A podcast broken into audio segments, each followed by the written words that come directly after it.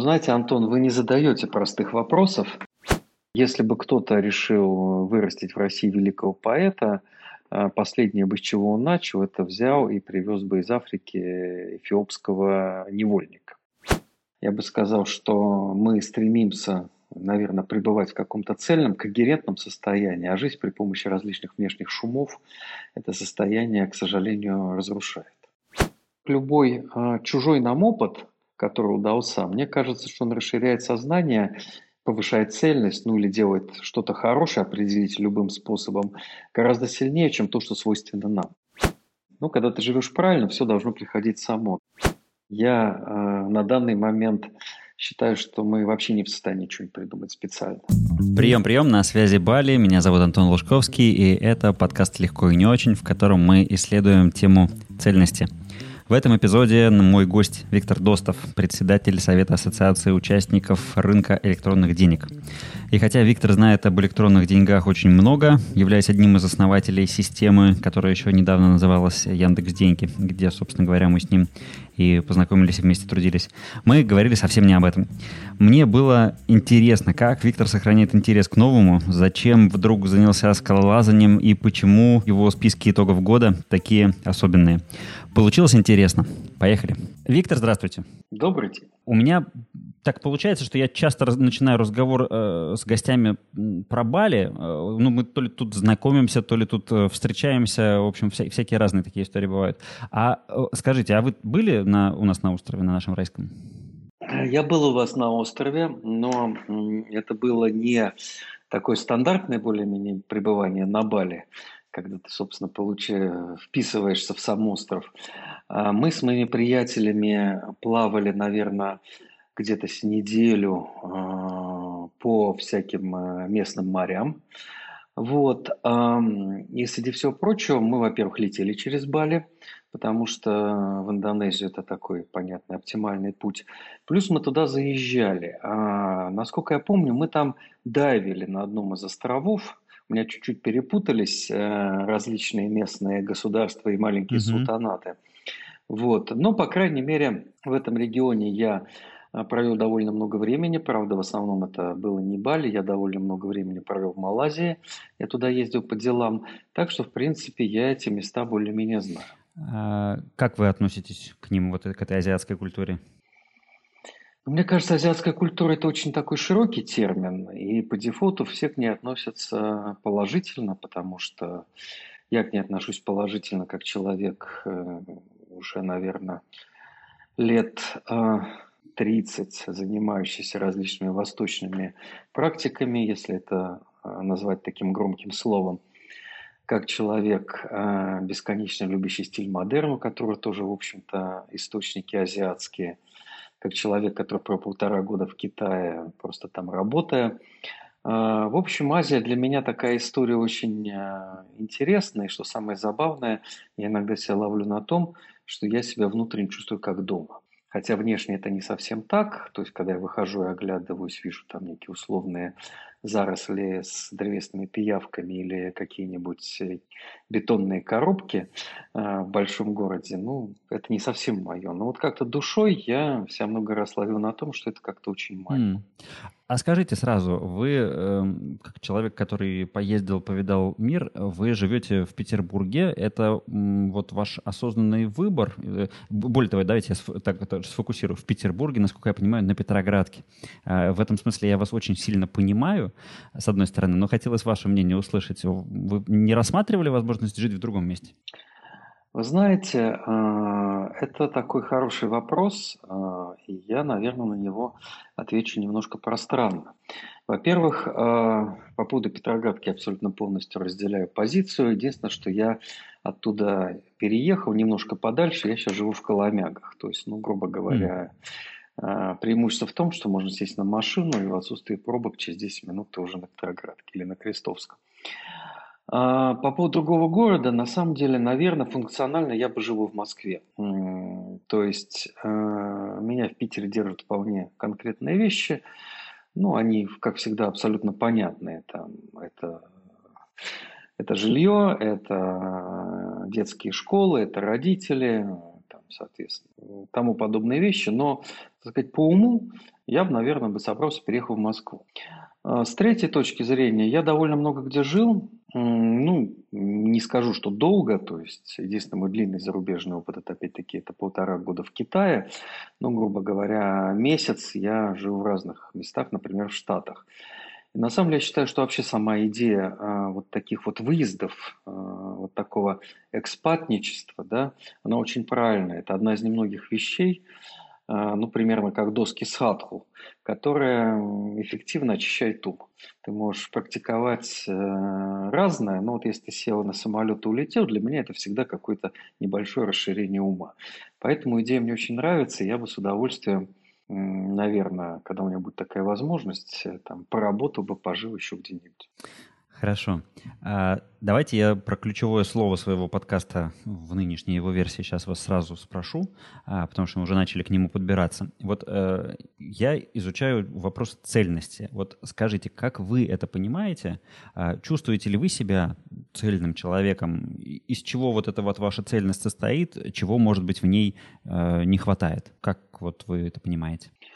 Ну, знаете, Антон, вы не задаете простых вопросов.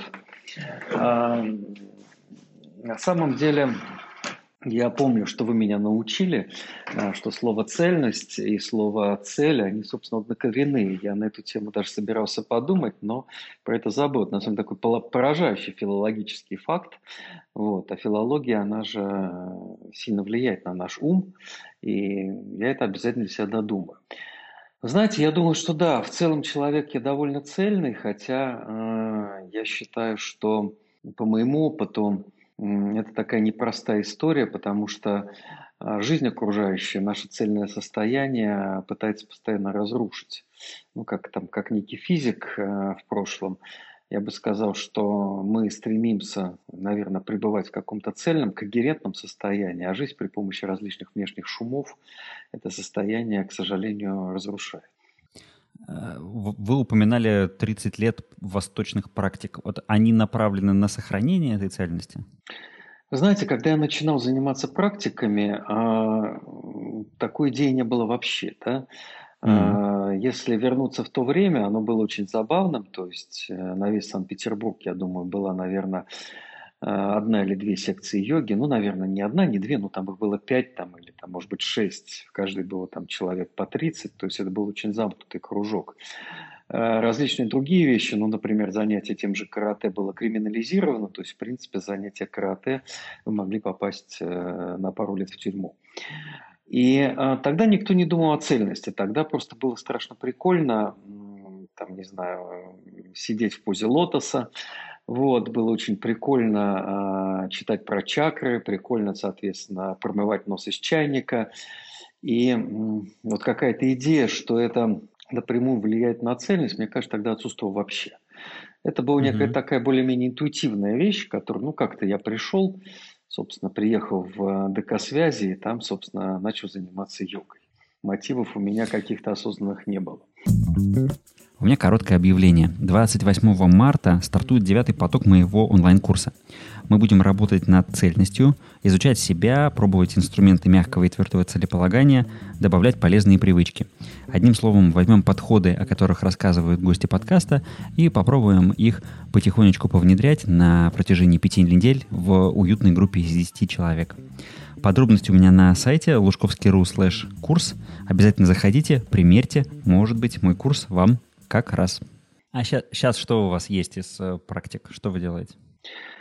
Сейчас я занимаюсь йогой. Сейчас э, я занимаюсь такой классической йогой. Сейчас а, я занимаюсь всякими там не классическими йогами, ну, которые йогой, строго говоря, не являются, например, гамаков.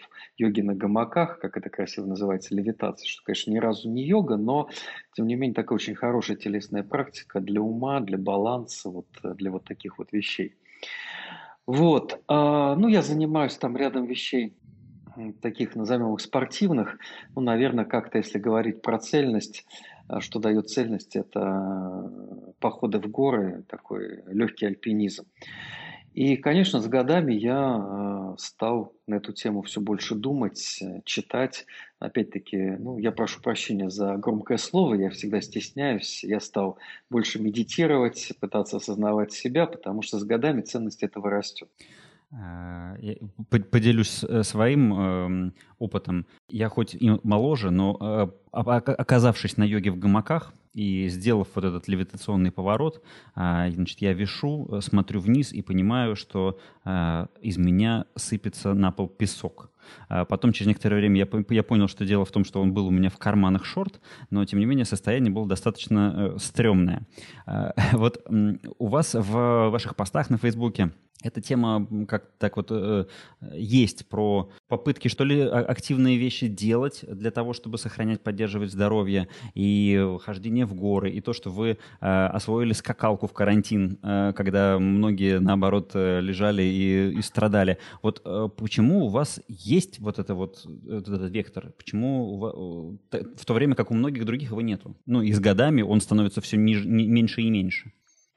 Вы знаете, у меня этот вектор является в определенном смысле встроенным, ну или просто я его, может, в отличие от кого-то другого, я просто понимаю.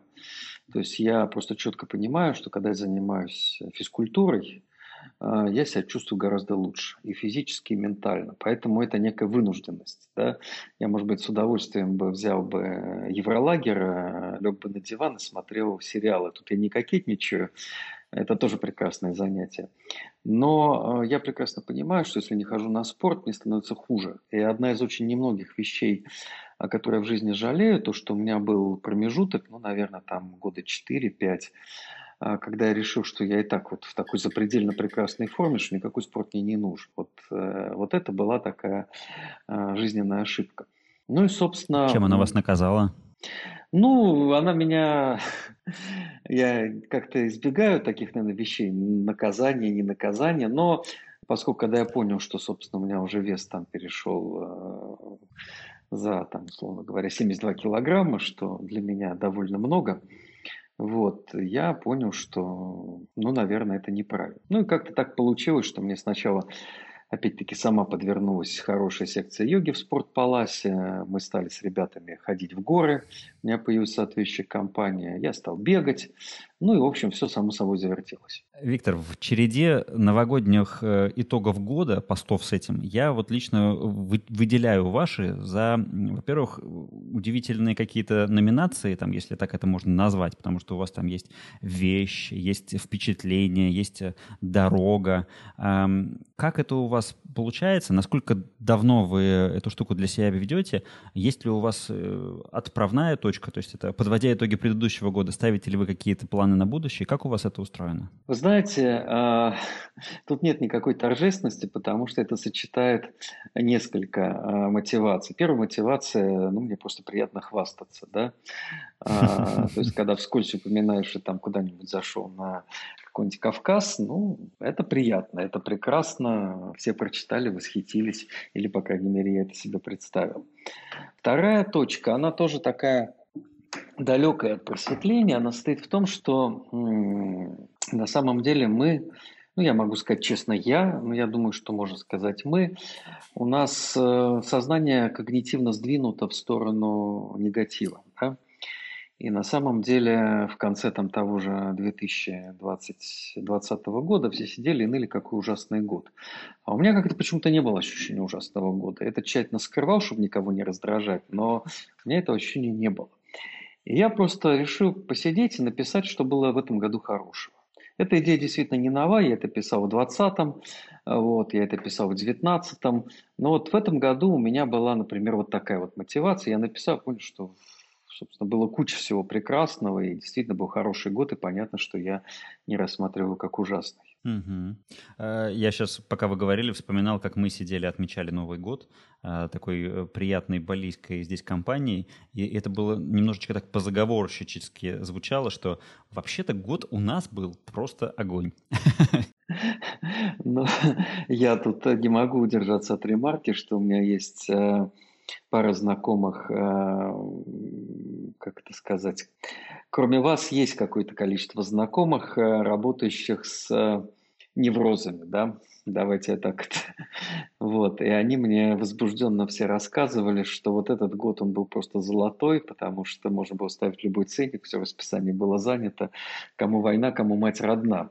Но я думаю, что кроме чисто профессиональных вещей у вас тоже было что-то хорошее, какой-то другой Бали, да, на котором не было туристов. Ну, я думаю, что это было забавно. Виктор, а как вы определяете вот этот вот свой интерес к жизни? Потому что я думаю, что на, на общем фоне в целом все равно можно отметить, что он у вас есть, и он не смолкает, потому что это интерес как к, а, там, к архитектуре, к а, поэзии, к музеям, к еде, к путешествиям. А, вот он у вас всегда был? Или он как-то в какой-то момент появился, развился? Почему у вас он есть, а у многих людей его нет? Знаете, я думаю, что это тоже относительно вещь встроенная, да, она связана с какими-то нашими внутренними особенностями. А, ну, есть люди, которые флегматики, которым, а, может быть, меньше что-то интересно в жизни. Вот. А я думаю, что еще есть определенная история с тем, что меня в детстве приучили там, читать, думать, там, интересоваться. Ну, меня окружали люди в семье, в частности, которым жить было тоже интересно, которые никогда не скучали. Единственное, что, наверное, я могу сказать в этом смысле разумного, что с какого-то момента, с какого-то возраста я с моими приятелями понял, что э, несмотря на то, что интерес к жизни есть, он становится очень колейным. Есть такой прекрасный англоязычный термин «one trick pony», э, когда, собственно, ну, человек что-то умеет хорошо, он чем-то интересуется, и вот это все, он хорошо торгует на фондовом рынке, при этом хорошо катается на лыжах, больше ничего не интересует. И на самом деле мы как цель диверсифицироваться. И я бы сказал, что, например, та же ну, архитектура – это для меня очень позднее открытие. Я никогда не думал, что это так прекрасно, а сейчас такой важный кусок моей жизни. И я его приобрел буквально там в течение последних нескольких лет, там осознанно, ходя там на кружки, за что я на самом деле очень благодарен э, Борису Киму, который организовал все это наше сообщество, где мы все это обсуждаем, слушаем всякие лекции. Так что вот, поэтому с годами я, может быть, стал чуть-чуть э, пытаться в себя такие интересные вещи еще запихивать, потому что ну, с годами, к сожалению, все мы чуть-чуть угасаем. Поэтому, может быть, э, надо больше пробовать нового, не ждать, пока оно придет само к тебе. Как у вас это работает? Вот вы сидели и подумали, надо, чтобы не, станов... не становиться вот этим one-trick pony, надо добавить э, что-нибудь. Вот появляется тут вариант про архитектуру, пожалуй, я осознанно этим займусь. Или как? Ну, вы знаете, с архитектурой мне просто повезло, потому что, опять-таки, у нас э, образовался вот этот вот кружок, который я упомянул, потому что я думаю, что у всех была примерно одна и та же мотивация. Ну и, грубо говоря, там прекрасная компания, пока это было очно, мы собирались в прекрасном месте в Москве, Э, соответственно, рядом с э, особняком Рябушинского мы там пили шампанское, ели пирожки и слушали замечательные лекции. Сейчас у нас все это переехало в онлайн. То есть это, ну, как бы пришло само собой. Но какие-то вещи все-таки я э, для себя пытаюсь создавать абсолютно волевым образом. Ну, там, не знаю, например, я какое-то время назад для себя открыл такой э, лайт-альпинизм. Опять-таки, ну вот сейчас я просто волевым образом э, в прошлом году решил немножко заняться скалолазом. То есть э, какие-то вещи приходят сами, ну, когда ты живешь правильно, все должно приходить само. Но какие-то вещи все-таки, ну, чуть-чуть ты себя пихаешь. Ну, пошел, например, полепил из глины. Да? Сам бы не пошел, но поскольку у меня там дочки пошли лепить из глины, я отвез их, вместо того, чтобы сидеть в углу, а, пошел полепил с ними. Ну, вот это какие-то несложные очень вещи, но они, мне кажется, очень нашу жизнь делают интересной. А вы помните, как у вас появилось вот это решение про волевое усилие по скалолазанию? Вот как это произошло? Ну, это тоже, конечно, определенная цепочка, потому что, в принципе, видите, все тоже взаимосвязано, все уходит там куда-то бесконечно назад, в наши детские годы. Э, по скалолазанию усилие появилось очень просто, потому что мы э, с моими как сказать, хорошими знакомыми, в первую очередь там с Мишей Мамутой, который у нас является идейным центром нашего этого альпинизма, а, какое-то время назад начали ходить в горы, это была точно такая же идея. У нас была компания, ну вот примерно вот та же самая. И что-то э, мы сидели, и я, я это помню, я этим очень горжусь. Я сказал, Миша, ты же у нас альпинист, уж нас там мастер спорта, там кандидат мастера спорта, а мы в горах-то толком не лазали ни разу, давай ты нас куда-нибудь отведешь. Возникла идея с альпинизмом. А поскольку с альпинизмом с тех пор, в общем, мы периодически куда-то ходим, я понял, что ну, альпинизм альпинизмом, да, такой, когда ты идешь ногами, немножко э, ползаешь по перилам, но, наверное, было бы круто еще посмотреть, как люди ползают по вертикальной стенке. Ну, я пошел на скалолазание, соответственно, залез несколько раз. Нельзя сказать, что этим занимаюсь регулярно, но вот у меня теперь в копилке есть и такое. И при этом э, у вас был пост про то, что э, люди обычно гордятся какими-то немагистральными заслугами. Вы тогда упомянули, что больше всего вы гордитесь э, греблей на шестивесельном военном морском яле если я правильно это сейчас воспроизвожу.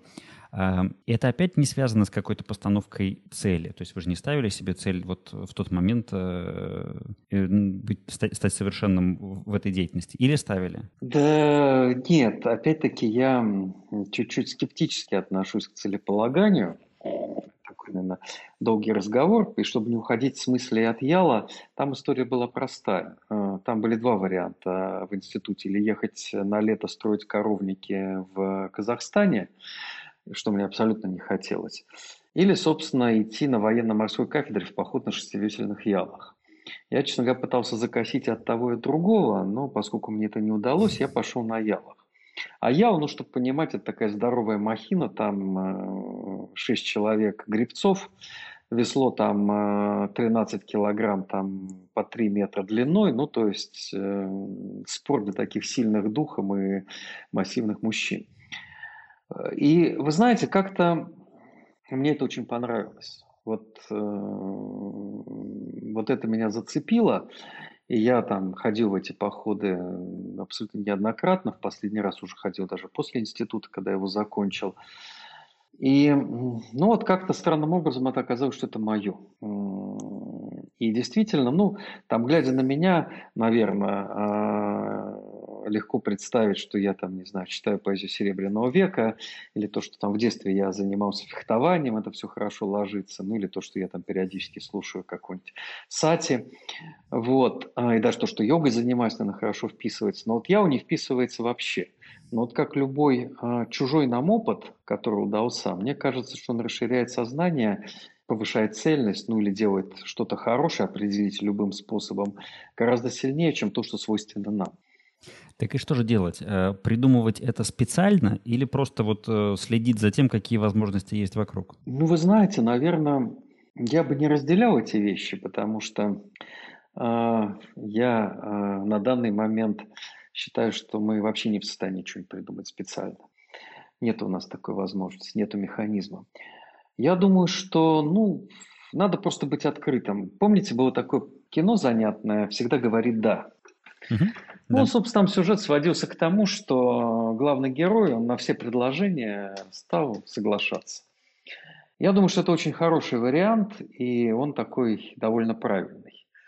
Иногда, наверное, можно что-то попытаться самому придумать, ну, по крайней мере, как нам кажется, да, но все равно это как-то будет встроено в нашу жизнь, ею продиктовано, поэтому я прошу прощения за такой мой очень отвлеченный ответ на простой понятный вопрос но я не вижу большой грани между э, вот таким вот э, походом вслед за судьбой, использованием возможностей и такой дерзкой игрой ума. На мой взгляд, это все примерно одно и то же.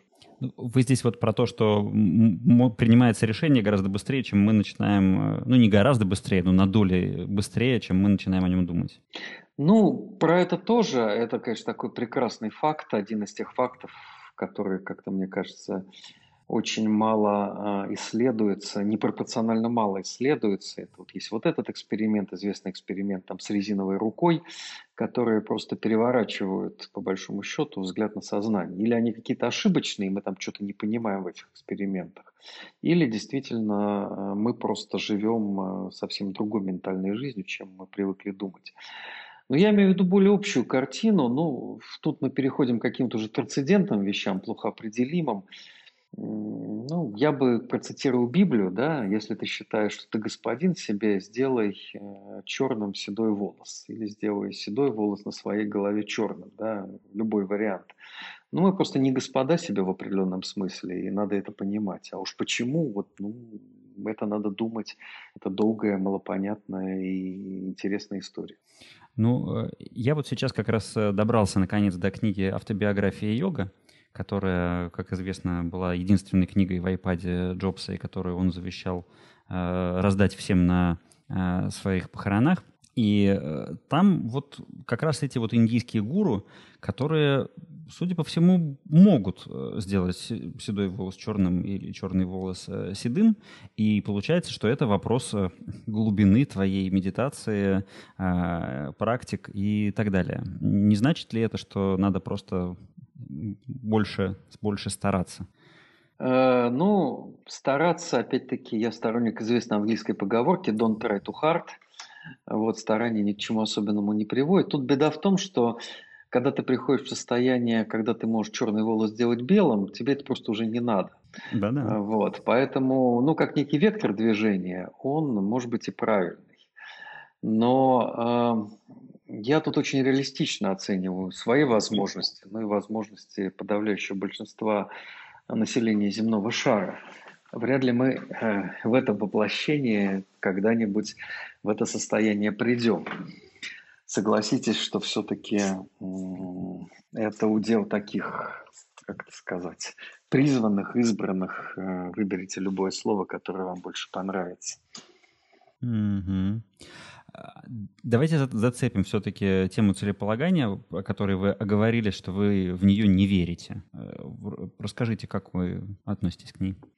Ну, я на самом деле, конечно, опять-таки тут немножко скокетничал, говоря, что я в нее не верю. А, это, как всегда, очень упрощенное утверждение. А, я бы сказал так, что есть формальные вещи, которые э, можно э, оцелеположить или оцелеположить. Ну, грубо говоря, понятно, что есть хорошая идея, что на старость желательно накопить сколько-то денег. Обязательно ли это? Ну, наверное, не обязательно. Поможет это тебе в старости, спасет ли это там от каких-то бед? Ну, может спасет, может не спасет. Но другой идеи у нас нет. Как сказано в прекрасном заявлении, э, демократия – это худшая из форм правления, но никакой другой толковый так и не придумали. Да?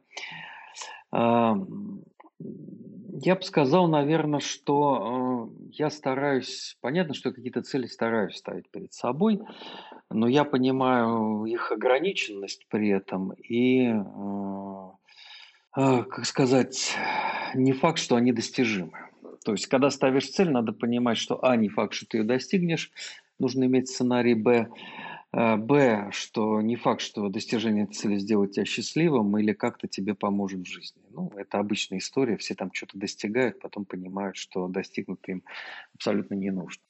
Как физически это у вас выглядит? У вас есть э, блокнотик, заметка, а, делаете вы это текстом или а, ставите какой-то там, не знаю, визуальный образ или состояние того, как, куда вы хотите прийти? Ну, вы знаете, я тут такой, наверное, глубокий троцкист. А, на эту тему Лев Давыдович говорил, что движение все, цель ничто. Поэтому я скорее анализирую не цели, я скорее анализирую шажки, да, которые мне приходят в голову, пишу их там на бумаге ручкой в блокнот, ну или там куда-нибудь все пишу. А, в компьютер или в телефон, что у меня чуть похуже получается. Но понятно, что из этой истории есть множество исключений. Э, ряд целей, они прекрасно формализуются. Например, у тебя там нет квартиры, там, э, ну, собственно, это понятная цель. Тебе надо где-то жить, ты пытаешься к ней построить тропиночку, да. Вот, то есть такие базовые цели, они довольно хорошо формализуются, и это прекрасно, что их можно ставить и разбивать на шажки.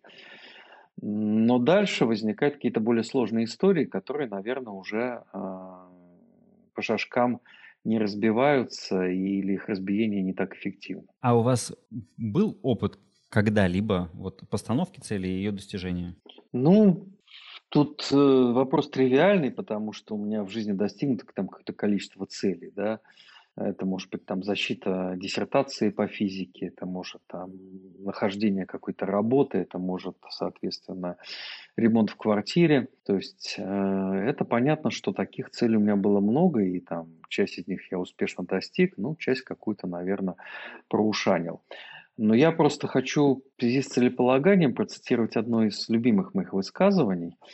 К сожалению, не помню, кому оно принадлежит, его надо погуглить, что Э, если бы кто-то решил вырастить в России великого поэта, э, последнее бы с чего он начал, это взял и привез бы из Африки эфиопского невольника. Mm-hmm. Вот. Это прекрасное mm-hmm. высказывание, которое, мне кажется, вот дает очень правильный угол для того, чтобы смотреть на целеполагание. Виктор, а как у вас э, с цифровой гигиеной? Э, пугает ли вас э, технология и делаете ли вы что-то осознанное для того, чтобы, ну не знаю, есть у вас там распорядок, привычка там не брать телефон с утра в руки, вечером как-то его откладывать? А, вы знаете, это прекрасная привычка, и на самом деле я абсолютно точно считаю, что телефон надо ограничивать.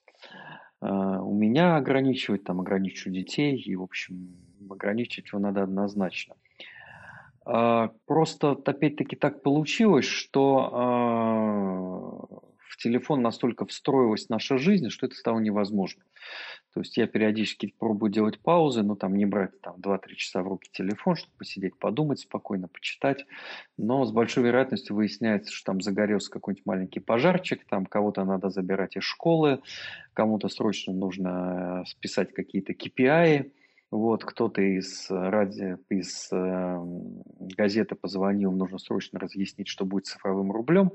Ну, то есть, когда ты оставляешь телефон в стороне, ты реально выпадаешь из жизни. Но с этим действительно надо что-то думать, потому что э, это, конечно, такой, наверное, я бы сказал, для людей э, прошлых поколений, это такой фактор невротизации. Другое дело, что я думаю, что, может быть, у поколения, которому сейчас там 16 или там 20 или 10, это уже не фактор невротизации, это уже просто кусок жизни, и в этом смысле он для них э, вполне себе не страшен. Но э, точного понимания на этот счет у меня нет, и поэтому у детей я все равно телефоны стараюсь отнимать по возможности. Но конкретных заведенных правил, там, отрубания Wi-Fi по, по часам у вас нет? Ну, у меня есть правило, я стараюсь, опять-таки, с утра э, телефон не брать, по крайней мере, час. Я проснулся, я стараюсь час не брать э, телефон. Но, опять-таки, там есть история, когда я четко знаю, что там с утра мне будут писать, меня разыскивать. Вот я проснулся, мне mm-hmm. нужно отвечать. Mm-hmm. Mm-hmm. И вся эта схема, она летит к чертям. Ну, может быть, на отдыхе. В горах очень хорошо, там сигнала нет, это абсолютно другое чувство. В тайге прекрасно, ты сидишь без сигнала. Вот, можно уехать куда-нибудь, сказав, что ты в отпуске, и тоже не брать телефон, но ты никогда не знаешь, что тебе там напишут, и, может быть, ты действительно нужен. Так что, в общем, хорошего совета у меня нет, посоветовать я не могу. Ну, стереть там все, кроме мессенджеров, э, уйти из Фейсбука, но, наверное, это тоже невозможно. Виктор, кстати, вы живете в городе. Ну, Коломяги такой условный город, но все-таки ну, да. город. А, да. а вы выбирали вот возможность жить на природе? Почему вы туда не пошли? Вы знаете, я на эту тему не очень думал, потому что а, Петербург, на мой взгляд, и по опыту там целый ряд моих знакомых, абсолютно не приспособлен к пригородной жизни. Ты можешь уехать за город, когда там, условно говоря, у тебя выросли дети, когда у тебя частично удаленная работа, свободный график и так далее. Когда ты уезжаешь за город с детьми, э, ты сталкиваешься с большим количеством проблем, и у меня есть большое количество знакомых, которые вот на волне этого энтузиазма купили пригородное жилье, после чего в результате переехали обратно в город. Я, естественно, эту тему думаю, но, вы знаете, может, то ли потому, что я живу в Коломягах, может, просто силу взгляда на жизнь, город там своей суетностью меня как-то не очень смущает. Вот. Хотя сама идея хороша, и я считаю, что нужно комбинировать, там, условно говоря, полгода жить в городе, а полгода куда-нибудь уезжать в какую-нибудь глушь. Это прекрасный вариант. Класс, спасибо. А, давайте будем, наверное, сворачиваться. У меня есть два традиционных эм, финальных вопроса для того, чтобы э, желающие могли, такое, незнакомые с вами люди могли немножечко глубже вас понять. Три книги, которые на вас оказали влияние.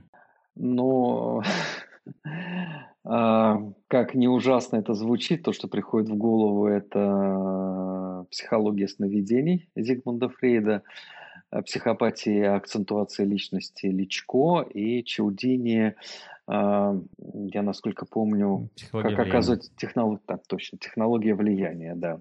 Это легкое жульничество, наверное, потому что э, понятно, что вслед во мне оставил множество книжек, начиная от э, Муму и кончая, там, не знаю, Гарри Поттером или э, каким-нибудь э, скандинавскими современными писателями, которых в последнее время я очень люблю. Но вот тем не менее, вы знаете, мне почему-то кажется, что вот именно трем этим книжкам я очень сильно обязан в жизни, я даже понимаю, чем. А, чем? Ну, Фрейд, э, собственно, Фрейд, которого я, как сейчас помню, мне дали почитать на первом курсе института, но он, собственно, рассказал мне простую идею, что сознание – это не все. Да? Вот часто абсолютно тривиальная идея, ну, то есть все это знают, да, этому учат э, в автошколе. Но э, если мы отмотаем время на, там, условно говоря, опять-таки 30 лет назад примерно, эта идея такая была шоковая. Да? Вот. А психопатия акцентуации, они тоже примерно про это, но они до меня первый раз донесли идею, что ну, мы э, встроены, да, э, потому что идеологии моей молодости, как это грустно не звучит, это сочетание, да, было то, что человек может вылепить из себя все, что угодно, да, а когда читаешь Лич, Личко, ты понимаешь, да, вот этот человек, он такой, он шизоид, да, он другим не будет.